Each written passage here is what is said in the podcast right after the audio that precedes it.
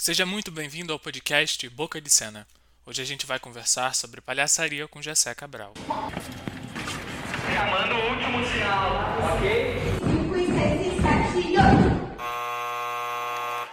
Boca de Cena! Boca de Cena é um podcast onde a gente pretende falar sobre teatro.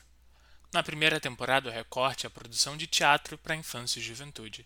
E assim a gente pretende contribuir para a discussão em relação desse fazer teatral nos seus mais variados e amplos aspectos, com a intenção de contribuir para a desmistificação da imagem negativa que o meio artístico teatral impõe sobre os profissionais de teatro para crianças. Para quem não me conhece, eu sou Ítalo Leal, eu tenho 22 anos, eu sou ator e produtor cultural formado no técnico da Faeteca do Block e sou bacharelando no IFRJ Campus Nilópolis, ambas instituições públicas.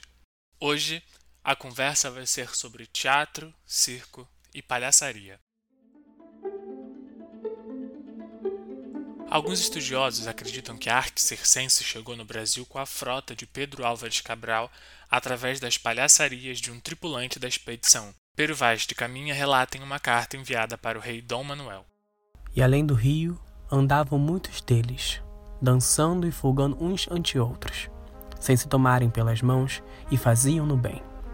Passou-se então além do rio Diogo Dias, almoxarife que foi de Sacavém, que é homem gracioso de prazer, e levou consigo um gaiteiro nosso, com sua gaita, e meteu-se com eles a dançar, tomando-os pelas mãos.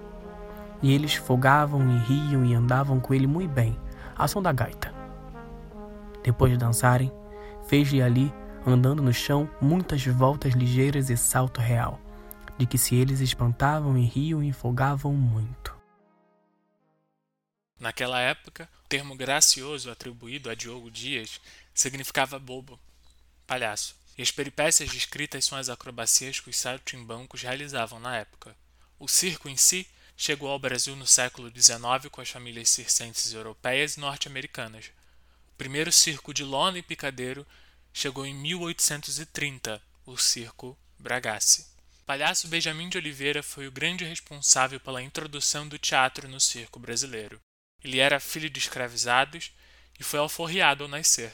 Original da cidade que hoje conhecemos como Pata Fufu, em Minas Gerais, Benjamin virou circense aos 12 anos quando fugiu com o circo soteiro. Benjamin é considerado o primeiro palhaço negro do Brasil. Ele revolucionou a narrativa circense, que passou a ser dividida em duas partes, a primeira com o número de variedades e a segunda com os dramas. No Brasil, temos uma organização que popularizou a palhaçaria, os Doutores da Alegria. Eles têm o propósito de intervir na sociedade, propondo a arte como mínimo social para crianças, adolescentes e outros públicos em situação de vulnerabilidade e risco social, privilegiando hospitais públicos e ambientes adversos, tendo a linguagem do palhaço como referência. Para conversar sobre palhaçaria, a gente chama o Gessé Cabral, ou Ambrochol para alguns, ele é cofundador da CIA Artística Sol Sem Dó e também da Pé na Gira Produções. Ele é ator, palhaço, escritor e compositor. Sua carreira é composta por experiências em vagões, teatros, praças, hospitais e circos, com constante busca pelo exercício artístico mais popular, diverso e familiar. Durante três anos, atuou no elenco do Circo de Teatro Tubinho, onde desenvolveu importante pesquisa e prática sobre o papel do escada na dramaturgia do circo teatro brasileiro e a vida itinerante. Seja bem-vindo ao podcast Boca de Cena Gessé. É um prazer ter você aqui para conversar com a gente. Fala aí, gente. Eu fico muito agradecido pelo convite. É, fico até sem graça quando começa a ler assim, um breve histórico. Ai, meu Deus do céu. que responsa. Mas fico muito agradecido, espero contribuir. Vamos que vamos. Então, para a gente começar, fala aí, quem é você e como é que foi a tua infância? Sou Gessé Cabral. Ontem eu completei 39 anos. eu, a minha infância... Ah, eu sou pai de Ágata, Alanis. São duas filhotas gêmeas de 15 anos. Tem a Laurinha também, que vai fazer dois aninhos em abril. Eu sempre cito também a presença das minhas filhas no que eu sou, quem eu sou hoje, porque a palhaçaria que eu venho tentando aprimorar e entender também sempre é uma, uma, uma tentativa de incluí-las, né, as minhas filhas. Então, é, eu preciso sempre falar delas também. Minha companheira se chama Letícia Lisboa, ela também é palhaça, faz parte bastante da minha vida, do que eu sou também. É, na minha infância, minha infância eu era um, um, um menino bastante nerd, sabe? As pessoas chamam de nerd, gostava de estudar. Só que eu era meio malandro, porque eu era somente nerd para conquistar, ter direito a algumas coisas. Então, para poder jogar videogame, só se eu tivesse nota boa. Então, eu fazia de tudo para ter nota boa e jogava videogame até não dormir mais. Na escola também, eu percebia já desde a infância alguma facilidade, um prazer maior em fazer provas orais e não escritas. Eu tentava sempre meter um migué para tudo, para conseguir sempre aula de matemática. Eu tentava ainda, nem que fosse para fazer a questão no quadro, me sentia mais seguro do que fazer a prova sozinho.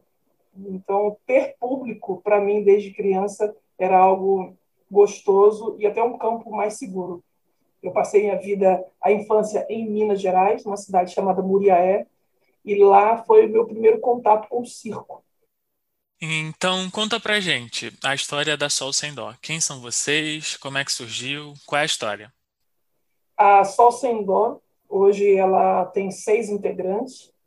São, é composta por Letícia Lisboa, Vera Sancil, Luciana Lisboa, Evelyn Borba, Diogo Olicil e eu, Gessé Cabral. Ano passado, nós completamos 10 anos de caminhada. É, a maior parte do elenco é, vem também, era conhecido, éramos colegas comuns de uma escola de iniciação teatral daqui de Duque de Caxias. Ali, é, acho que é Barbosa Leite o nome da escola, que é no, no shopping center. Ainda existe essa escola de iniciação teatral pública, também é importante falar isso, que é pública.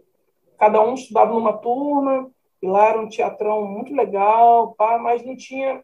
Chegou um momento da minha carreira, enquanto ainda iniciante, ali pelos seus quatro anos de iniciação teatral, eu comecei a achar, e concomitante ao momento em que eu estudava teatro, eu trabalhava em hospital já. Eu trabalhava na área, em, trabalhava em CTI, mas na área de farmácia dentro do CTI. Então, ao mesmo tempo em que eu, a minha vida era um aprendizado teatral, também era um aprendizado de vida intensiva no, no hospital. E aí chegava um momento no, na, na, minha carreira enquanto iniciante teatral ainda, eu comecei a achar que os espetáculos que nós apresentávamos, os ensaios, tudo aquilo que a gente sempre considera importante, que transforme o ator, que transforme a atriz, que aquilo te faça ser mais interessado no assunto, eu percebia que aquilo para mim já eu não estava sentindo muito transformação. E também, e nisso eu estava achando que eu estava sendo muito incoerente em continuar fazendo isso para o público do jeito como eu estava sentindo. Porque eu achava que o público também não estava tendo acesso ao melhor do que eu queria fazer. E então eu convidei alguns integrantes, alguns integrantes dessa escola colegas e falei: vamos então montar um, um grupo para a gente poder experimentar coisas que aqui no curso de teatro de iniciação a gente não tem acesso, não pode, não está no, no, no, no, cronograma da escola. Vamos fazer isso apenas para poder nos experimentar. Então, nesse momento, uh, tínhamos colegas que, que, que tinham a, a, é, maior prazer em, estu, em estudar dança, outros iluminação, outros produção, e a Sol Sem Dó surgiu como isso como um ninho para, entre nós colegas, podermos construir produtos que cada um tinha vontade de fazer. Então, o colega de dança, que não tinha uma companhia de dança, mas queria dirigir um grupo de dança, nós servíamos para isso. E a galera de produção, mesma coisa. E a minha pegada era o palhaço. Eu queria muito experimentar o palhaço, e a galera entrou nessa, também muito influenciado pelo filme do Pat Adams, mas aí eu falei, gente, eu trabalho no hospital e lá eu conheço os caminhos para a gente poder fazer atendimentos lá. Que tal? Olha que loucura. Que tal a gente usar as técnicas de teatro que a gente tem, maquiar de palhaço e ir para o hospital? No caminho a gente vai vendo o que, que vai dar. A gente fica atento para ver o, o que, que, tem que aprender e vamos encontrar no caminho pessoas que vão nos ensinar realmente o que é ser palhaço. A galera, eu não sei até hoje quem era mais maluco, se era eu que convidei o povo para ir para o hospital ou o povo que aceitou ir para o hospital comigo.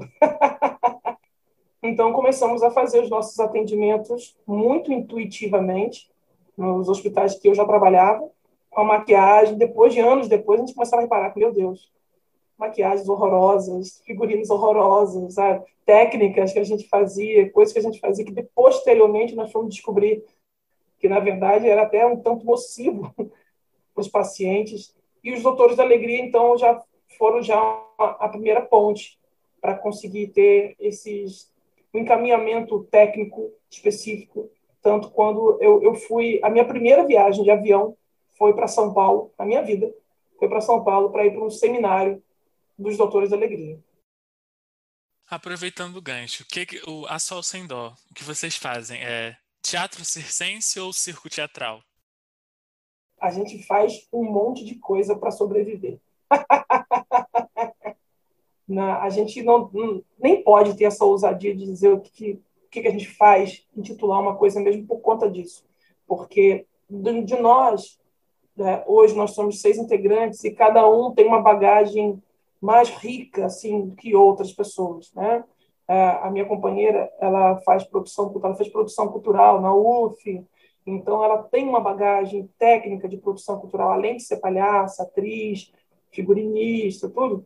Então ela tem esse diferencial entre nós. E, então a gente sempre deixa aberto, por exemplo, a produção cultural, a, a, a gestão de eventos. Isso também faz parte do nosso trabalho da Sol Sem Dó. Nós temos duas pedagogas que também têm especializações também em literatura e literatura, literatura infantil também, a Luciana Lisboa e a Vera Sancil. A Vera, inclusive, tem livros lançados, livros infantis muito bacanas. São contadores de história, coisa que eu não sou. Não, não, não sei contar história bem. Aí eu fico mais com essa pegada também de palhaço, de escrever, do escada. E agora, e recentemente, há uns há quatro anos atrás, a, a Letícia e eu, é, a, desculpa, até antes mesmo de nós irmos para São Paulo, a gente tinha uma pegada muito forte aqui em Caxias, aqui no Rio, de trabalhos nas praças. A gente, faz, a gente tem um evento que a gente organiza chamado Terração. Terração, é, ele surge com a ideia de, já que as pessoas não chamam, não conhecem a gente, não conhecem a gente como artista local, profissional, então a gente vai organizar um evento profissional no qual a gente convida profissionais para apresentar e nós também apresentamos. E aí veio terração e também vem essa brincadeira, esse trocadilho da palavra terra-ação, no qual a Sol Sem Dó propõe, sugere um evento no qual é, se tem um ambiente horizontal em que cada um vem com a sua ação para poder trabalhar. Ah, então, nós trabalhamos com isso, é, trabalhamos também na praça, com espetáculo de rua, passando chapéu, em teatro, cobrando bilheteria. É, a gente também trabalhava muito, muito em trem, muito. É, foi uma experiência muito rica trabalhar no trem. Depois, Letícia, a nossa família, eu, fomos para o circo de teatro Tubinho, trabalhar em São Paulo. Que aí sim, lá a gente começou a entender uma nova uma, uma nova maneira de, de, trabalhar com palhaço.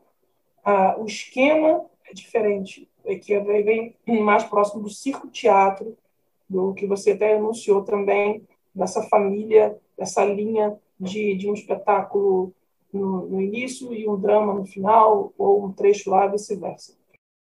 Você tem lembrança de palhaços na sua infância e tem alguma influência que vem de lá desse tempo de criança?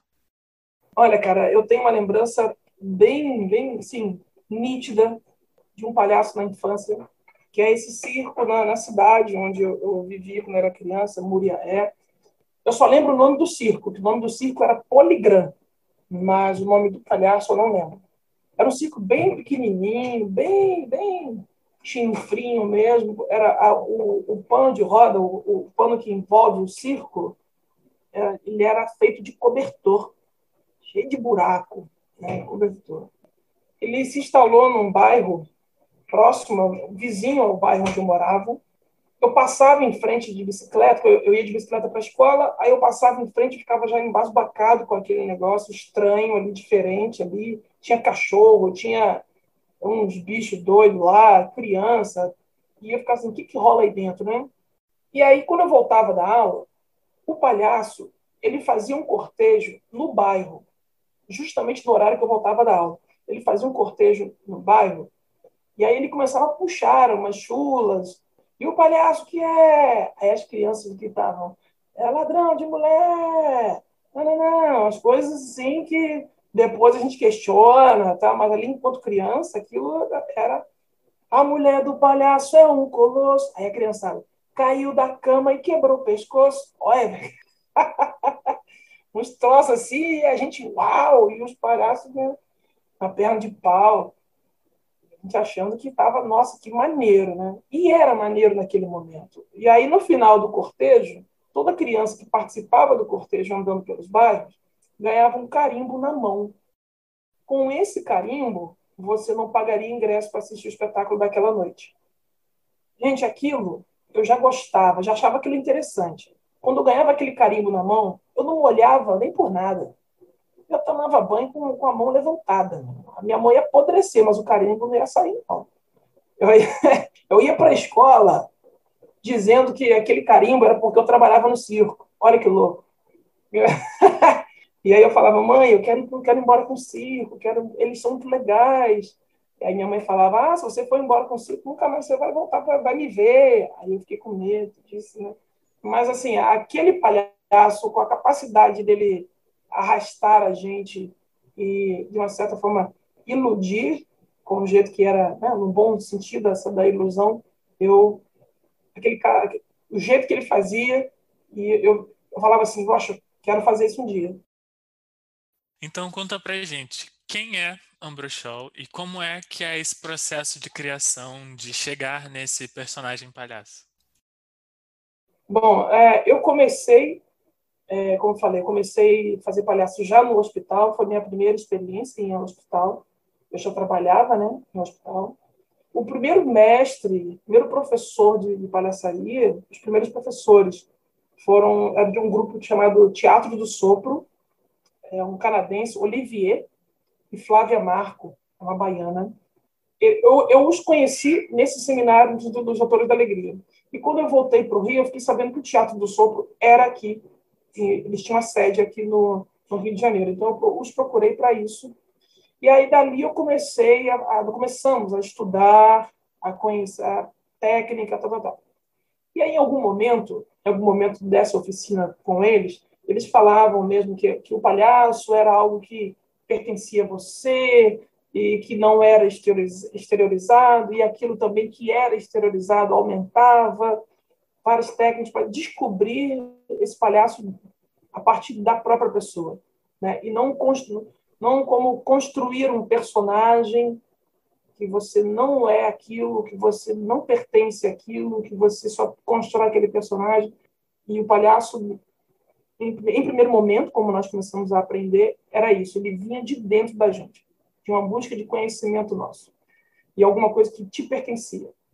E aí, como eu trabalhava no hospital, eu cheguei mesmo e falei assim, eu estava sentado de plantão, aí eu fiquei olhando para o nome dos medicamentos. Sério, eu fiquei olhando assim e fiquei assim, qual nome que meu palhaço pode ter? Gente, olha que colocou. Não, não veio alguém falar assim, me batizou ou surgiu. Não, eu procurei. Fiquei olhando assim, eu estava de plantão, e aí eu pá, aí falei vários nomes assim, aí achei Ambroxol. Porque o Ambroxol é um, é remédio para gente, para tosse. é um para tosse. Foneticamente, é um nome engraçado, Ambroxol. É, por mais que a gente trabalhasse no hospital, a gente não tinha uma, uma, pesquisa, uma prática muito grande, muito mesmo para criança os hospitais que a gente, a, onde a gente atendia eram basicamente adultos. As enfermarias que a gente atendia eram praticamente de pessoas adultas. E quando eu falava um brochol, os adultos faziam uma certa alusão ao brocha. Então, é, quando eu, e aí o meu palhaço, né, todo malandrão, todo, e aí, qual é meu nome? Eu sou o Ambrochol. Ah, tá Ambrochol, né? Então, então, aconteciam umas coisas assim de também funcionar. Né? Então surgiu aí. E a construção do, do, do personagem, do palhaço, no meu caso, ele é até hoje. É constante, constante mesmo e com muita prática em lugares diferentes, você começa a perceber coisas que você se sente bem em fazer. Até que aquilo que realmente fora da caixinha eu já sei não faria. Mas às vezes eu sim, me sinto seguro de tocar em assuntos, fazer certas coisas de certas maneiras, porque eu sinto que como Ambrochol eu estou com esse direito, com essa condição de tocar naquele assunto e reverter caso fique um climão chato ou ou seja, um tabu falar de algumas coisas.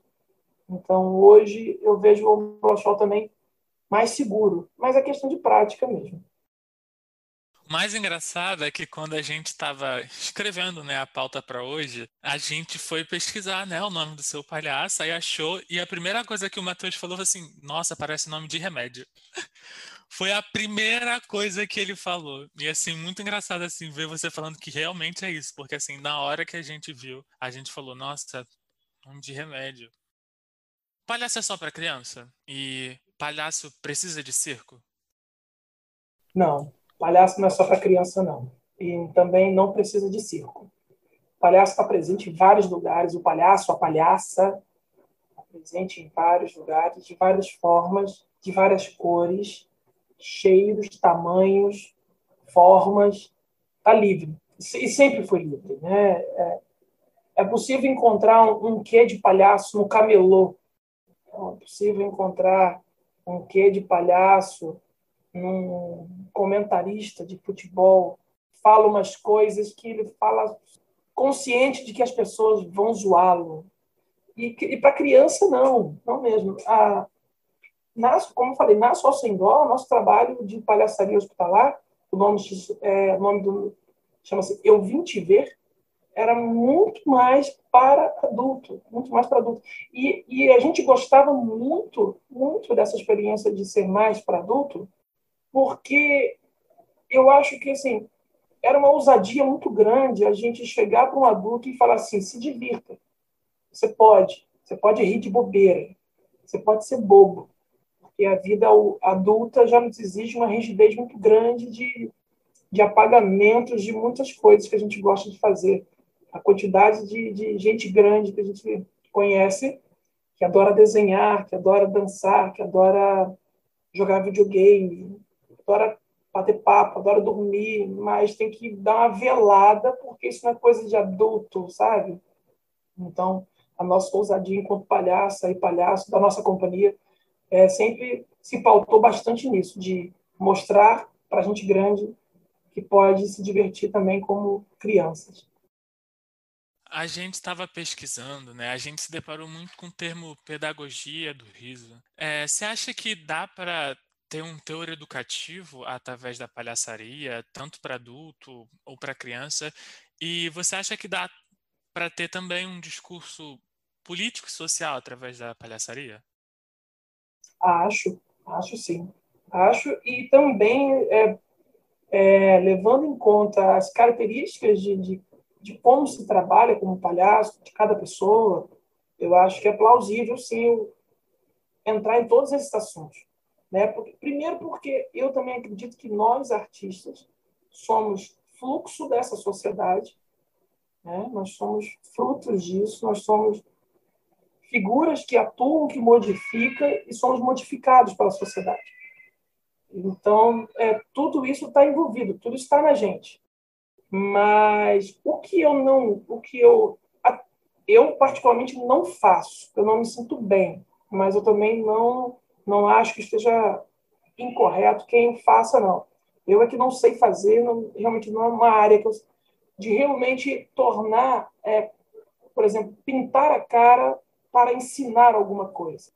Isso eu não. Eu, sabe, para ensinar, não vem cá vou te explicar o, o, teorema de Pitágoras, tá? Calma aí, que agora eu, eu não acho. Não me sinto bem. Mas eu, eu gosto, eu acredito que para mim fique mais potente na minha vida, no meu fazer, é, isso está intrínseco no meu espetáculo, no meu fazer. Da pessoa estar nem sentir que, eu estou tocando naquele assunto e está rindo, e no final do espetáculo, ou no final da ação, se sente um pouco mais aberto a, para que algum outro profissional possa vir com a sua metodologia para poder fazer as coisas. Então, é, nesse caso, por exemplo, até acho que, que, que seja legal ter palhaço, palhaço nas escolas. Mas muito mais para o recreio do que para a sala de aula. Porque realmente é bem aproveitar esse momento de recreio. É, abre o teu coração, descansa, relaxa, não fica o tempo todo só no cabeção. Relaxa, vamos curtir. Porque é a hora de cabeção, a hora de, de ficar focado para alguma coisa muito séria, que daqui a pouco. Então, é, e politicamente também. Até, até as, as próprias piadas, né? a maneira como se faz, a gente entender que não é mais tão inocente a gente puxar um cortejo e citar de novo e o palhaço que é ladrão de mulher. Então, assim, é, em algum, para algumas pessoas, em algumas instâncias, isso pode ser de boa, mas para alguns momentos isso não pode ser tão legal. Cantar, por exemplo, essa chula desse jeito. Então, estar preocupado com isso é estar preocupado politicamente também, socialmente. A gente sempre precisa, né, de arte e cultura nas escolas, assim. A gente, por exemplo, é, eu tenho uma prima de, acho que quatro anos. Ela nunca teve contato com circo, com palhaço. A gente mostra as imagens para ela e ela fica, ela não entende o que que é aquilo, sabe? A gente tem um pouco, a gente tem menos na sociedade a gente já tem uma dificuldade de acesso, democratização assim da cultura. Acho que com circo isso por vezes é mais grave, né? Não demora a chegar mais, porque as crianças de hoje em dia, pelo menos as experiências que eu tenho com a minha família, as crianças da minha família, elas não, não conhecem, não sabem nem direito o que, que é. Qual a importância, papel social, né, dos doutores da alegria na formação de novos palhaços? Hoje eu vejo que os doutores da, doutores da alegria, eles são muito, muito responsáveis, também bacanas. Por exemplo, eles têm um trabalho lá de formação em São Paulo, acho que em Campinas, acho que é. Eles têm um trabalho de formação e tem idade máxima para você poder fazer o curso. Tem que ser ainda, acho que até os 19 anos ou 18 anos, coisa assim, ou 20 e poucos anos. E tem uma grana para você poder, uma bolsa para você poder estudar. E, já e eles têm uma patrocinadores, legal, eles têm já uma organização de entender que isso também pode gerar trabalho, renda, e não simplesmente uma, uma paixão ou um ato político, um, sabe, um ato religioso. Tem gente que também usa o palhaço também um ato religioso também em hospitais. Mas o, os doutores, eu, eu, destaco muito isso, uma, uma tentativa de profissionalizar a palhaçaria hospitalar a pessoa entender que aqui é possível ser palhaço, ter sua grana. Isso é muito legal. No seminário que eu fui lá deles lá, isso foi em 2010, esse seminário aconteceu, segundo eles, porque eles perceberam que a, presença deles influenciava muito o Brasil inteiro, os doutores da alegria, muito. E era muito comum as pessoas influenciadas dos doutores da alegria nas suas regiões, também se dizer um doutor tal. Ah, na Sol Sem Dó mesmo nós começamos a também fazer isso, sabe? Em algumas ocasiões, no hospital, não era um brochol, era o doutor Ambrochol. E aí tinha a doutora deu ruim, doutora Neca de Catibiriba. Essa figura do doutor, que para os doutores da alegria, tinha um porquê também ser um doutor, um médico. Esse palhaço fosse médica ou médico, tinha um porquê pedagógico dentro deles ali. Só que, não necessariamente, nas regiões dessas pessoas influenciadas, aquela figura do médico ou da médica era realmente necessária. Então, eles, eles, eles fizeram, então, organizar esse seminário para justamente conversar sobre essas coisas. Que eles se sentiram um tanto responsáveis por essas influências.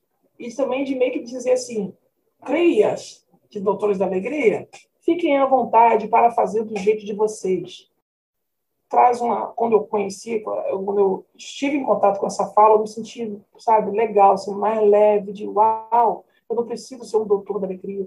Até porque também, como eles tinham já um, uma capacidade, uma qualidade técnica já bem bacana, se aqui em Duque de Caxias o GC dissesse dentro do CTI que eu era doutor Ambrochol, e poderia muito bem também, pela empolgação, falar que eu era um doutor da alegria. E mesmo se eu não dissesse, o próprio paciente já me remeteria ao doutor da alegria.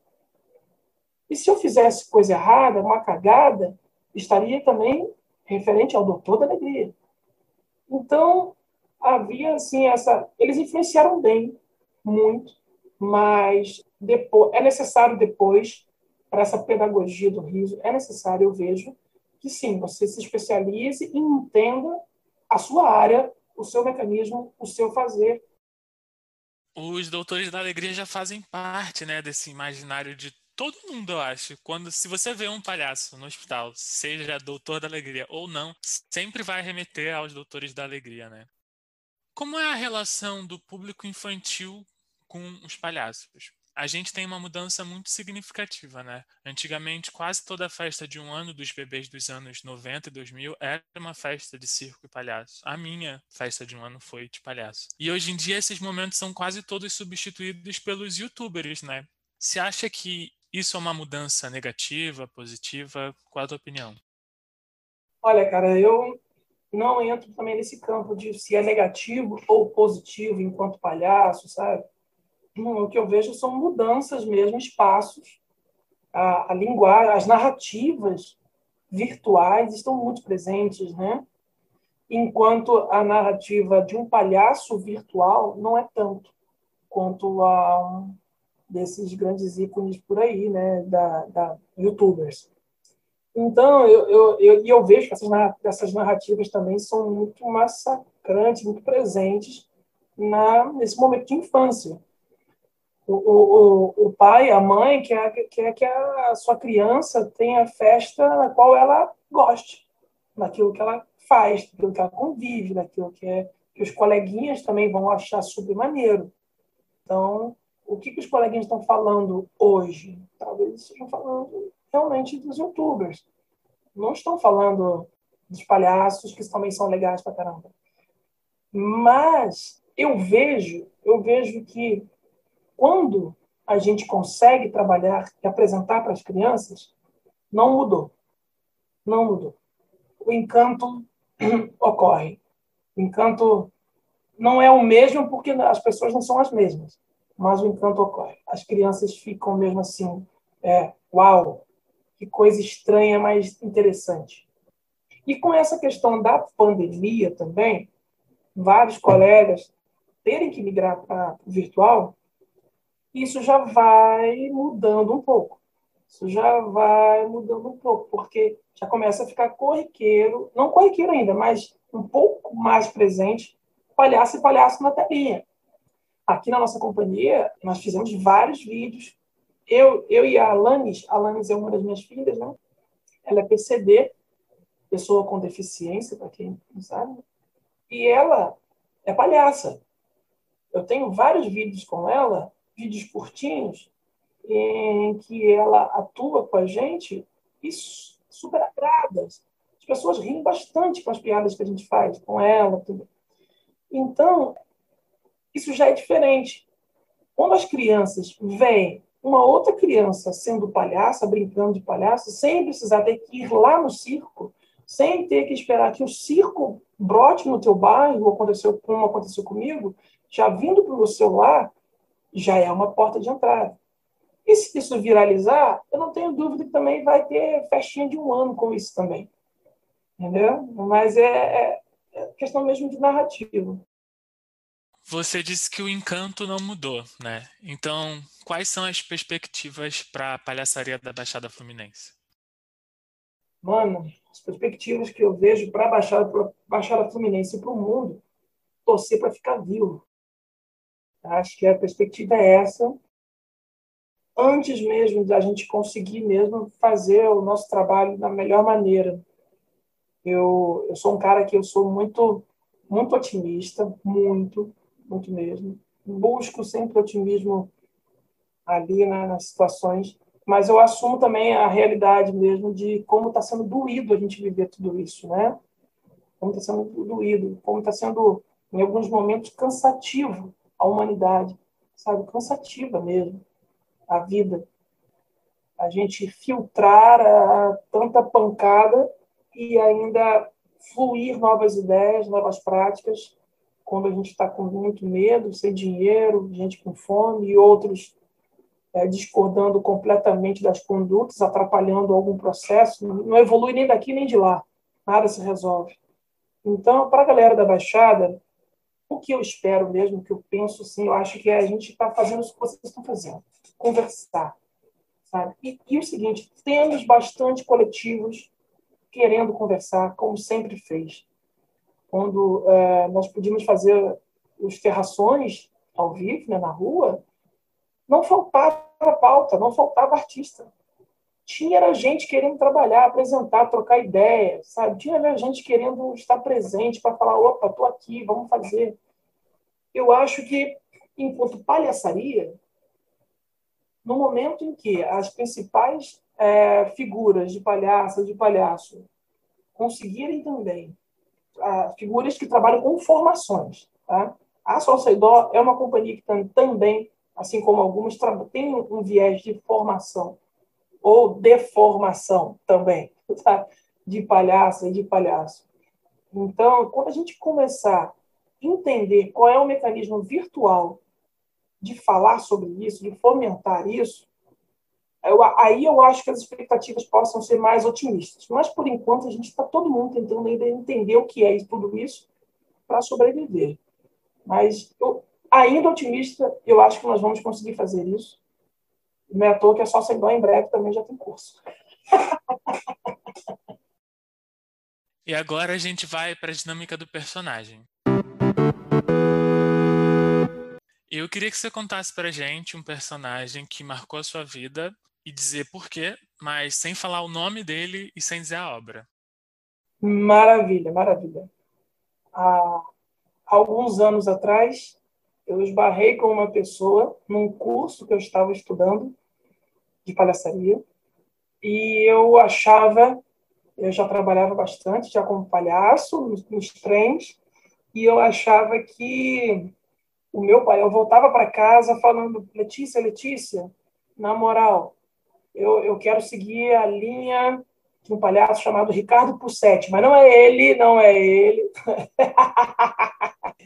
então, eu tive acesso a estudar com Ricardo Pussetti, uma companhia chamada Lume, lá de Campinas, e eu achava que eu era, sabe, uma influência, assim, pô, você é continuidade, meu irmão, você é um palhaço muito assim, pô, um dia eu vou trabalhar no Lume, cara, pô, sendo que ah, quem tinha intimidade comigo já percebia que, na verdade, eu tinha muito mais proximidade com outro tipo de palhaço.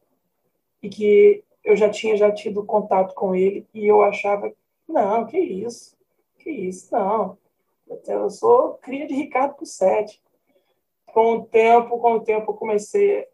Não, não me liguei muito para isso. Tempos depois, numa certa manhã, enquanto Letícia e eu estávamos é, nos arrumando para trabalhar no trem, essa pessoa, que não é o Ricardo Pussetti, essa pessoa me liga me chamando para trabalhar com ele, né, fazer um teste para trabalhar com ele. Então, eu fui mesmo descrente de achar que a, poxa, a linguagem que eu trabalho é muito distante do que ele trabalha, acho que não. Só que aí, quando eu fui lá, começar a trabalhar, fiquei dois meses de teste, e aí depois é, ficamos a família toda muito mais tempo. Com, com essa pessoa, é, eu aprendi bastante sobre essa, dentre muitas coisas, mas uma que eu destaco muito, gente, é Ítalo e Matheus. Uma coisa que eu destaco muito é conseguir fazer, trazer essas crianças quererem entrar para ver, para conhecer. Como que essa pessoa conseguia se organizar para ir contra a maré para não, não disputar a atenção no virtual. Ele conseguia, consegue fazer isso sem estar no virtual e consegue. Tudo bem que ele também tem uma, uma fama virtual, mas ele, quem experimentava ao vivo entendia o porquê tinha que voltar, porquê queria voltar. Então, esse cara tem um carinho muito grande. O nome dele é. Não, não vou falar não. Se você quiser descobrir quem é, é só seguir a gente no Instagram, arroba podcast Boca de Cena. Para encerrar, quais são os próximos projetos da Sol Sem Dó? Maravilha, momento merchan. Os próximos projetos, estarmos vivas e vivos. Isso é um projeto mesmo de reexistência. Eu pretendo mesmo ainda conseguir terminar um livro meu. Eu também escrevo, então tem contando histórias da nossa companhia. Temos uma contações de histórias também que a gente vai tentar formatar isso também para poder compartilhar. Recentemente, também por conta do, do, dos editais né, aprovados, nós recentemente fomos aprovados no edital e a nossa proposta já vai a inscrição, último dia de inscrição é hoje, já era, quando for lançado, já não dá mais tempo.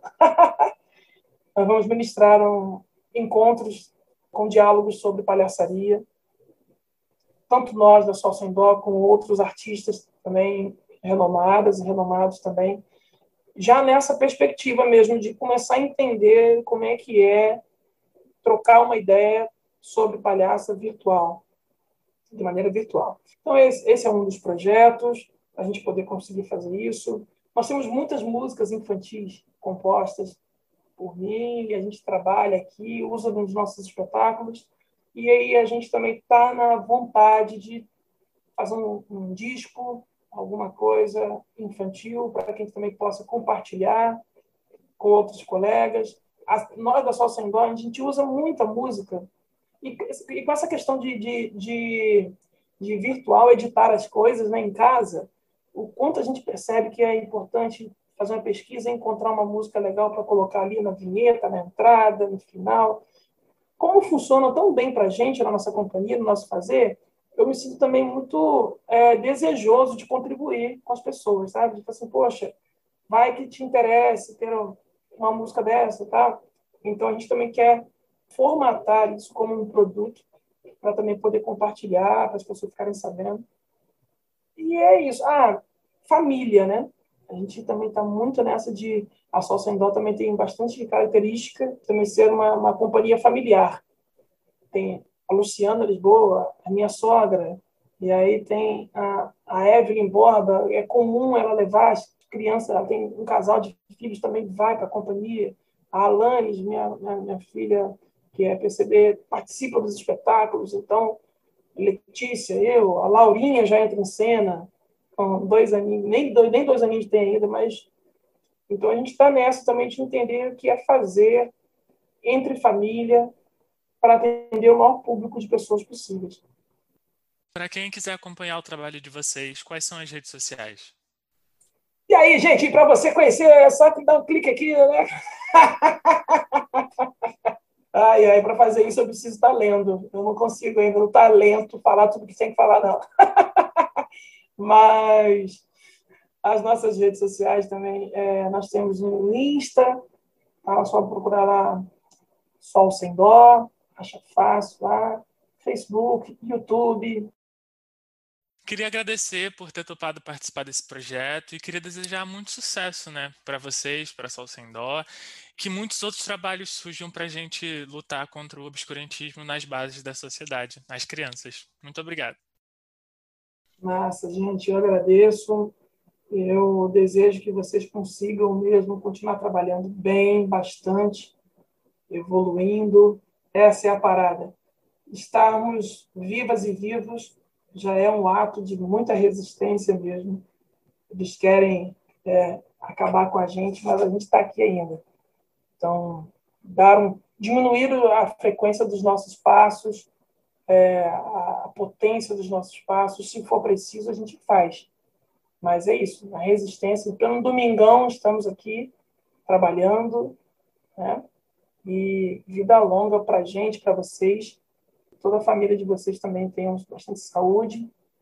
E vamos que vamos. Contem com a Sol Sem Dó, porque a Sol Sem Dó tem uma característica também de, de muito amor com, com projetos afins. A gente aposta no corre das pessoas. Vamos que vamos junto, que fica mais difícil nos derrubar. Você que está acompanhando nossos episódios até aqui, muito obrigado. Na semana que vem a gente vai ter uma conversa maravilhosa sobre produção e teatro infantil com Renato Penco. Fica ligado. Esse podcast contou com o auxílio da Prefeitura de Duque de Caxias através da Secretaria Municipal de Cultura e Turismo com recursos da Lei Aldir Blanc do Governo Federal.